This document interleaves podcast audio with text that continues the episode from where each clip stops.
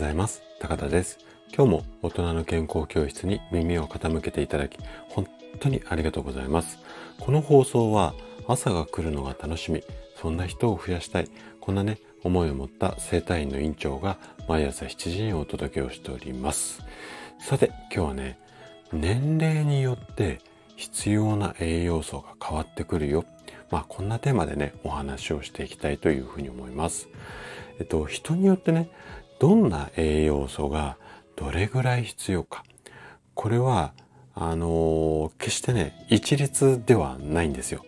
で、確かに、こう、健康的に暮らすための、まあ、基準というか、目安。こういった数字っていうのは設けられているんですが、その人にとって必要ない要素、まあ栄養素ですよね。これ、あの、年齢とかライフステージによって変化していくものなんですね。で、今日は、こう、意外と見落としがちだけれども、大切なこと。まあ、これが目安に関する考え方なんですが、これについてね、ちょっと、あの、いろいろと話をしていきたいなというふうに思います。ぜひ、最後まで楽しんで聞いていただけると嬉しいです。じゃあ、早速、ここから本題に入っていきましょう。まずね、あの、すべての年齢で大切になる栄養素について最初お話をしていこうかなというふうに思うんですが、これ、どんな栄養素がすべての人、まあ赤ちゃんからおじいちゃんおばあちゃんまでっていうような言い方しますけども、うん、どんな栄養素が必要だと思いますかね？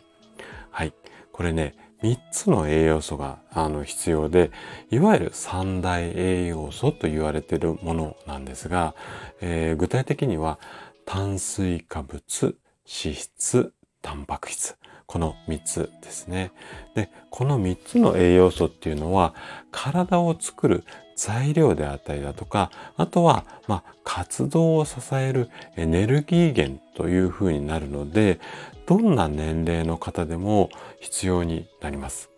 で、今度はライフステージ別の必要な栄養素。これね、言うとなるほどなっていうふうに思うことも多いと思うんですが、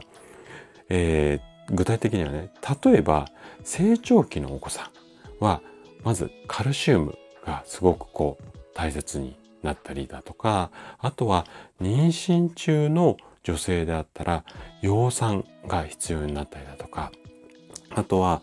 妊娠とか授乳期はもちろん、まあ、閉経前の女性は全てこう鉄が必要であったりだとか、あと高齢者はね、タンパク質だとかカルシウム。まあ、それぞれね、あの理由あるんですけど、なんとなくああ、これちょっと説明した方がいいですかね。例えば成長期のお子さんだと、えっ、ー、と、カルシウム、まあ骨とかがこう発育していく途中ではたくさん必要になるので、まあこの辺が必要だったりだとか、あとは妊娠中の女性、えっ、ー、と、妊娠中はお子さんにもかなり栄養素がいくので、いろんな栄養素必要なんですが、中でもこの葉酸がすごく大切になります。で、なんて大切かっていうのは、ちょっとまたあの、時間かかっちゃうので今日割愛するんですが、えっとね、ヨーロッパの方では、この葉酸、血液検査でわかるんですけども、葉酸の、えっと、数値が、えー、低いと、妊娠中の女性にね、かなり強力な食事指導だったりとか、サプリメントをあの推奨されるケースが多いです。反対に、あの、葉酸の数値、こう、ここからここまでが基準っていうのがあるんですが、あの、加減を下回ってると、妊娠諦めてくださいって言われるケースもあるぐらい、それぐらい妊娠の女性には大切な栄養素が葉酸なんですよね。あと、まあ、女性は、えっ、ー、と、鉄が必要っていうのは、これはもう、あのー、生理があるから、やはり、えっ、ー、と、鉄って血液になるので、で、1ヶ月に1回、まあ、大量にえー、血液が外に出ますのでね。なので、鉄がすごく必要になったりだとか、あとは高齢者はもう筋力が落ちやすくなるので、まあ、タンパク質、あとは骨がスカスカになりやすいので、カルシウムとか。まあ、こういった形で、あの、それぞれのライフステージによって必要な栄養素っていうのが変わってきます。はい。で、えっ、ー、と、もっとね、今さらっと話をしましたけども、もっとね、細かくきちんと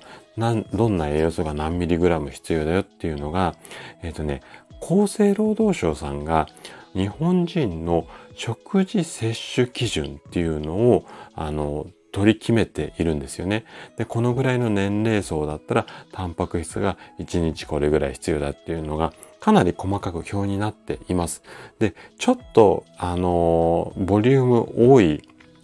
資料になるんですが、もし、あの、ご興味ある方は、参考のページの URL を概要欄に貼っておきますので、そちらからご覧いただければというふうに思います。で、一応ね、PDF で2020年度版と2015年度版っていうのが掲載されていますので、そちらご覧になっていただければいいかなというふうに思います。はい。ということで、今日のお話はここまでとなります。そして、いつもいいねやコメントいただき、本当にありがとうございます。皆さんの応援がとっても励みになっています。今日も最後までお聴きいただきありがとうございました。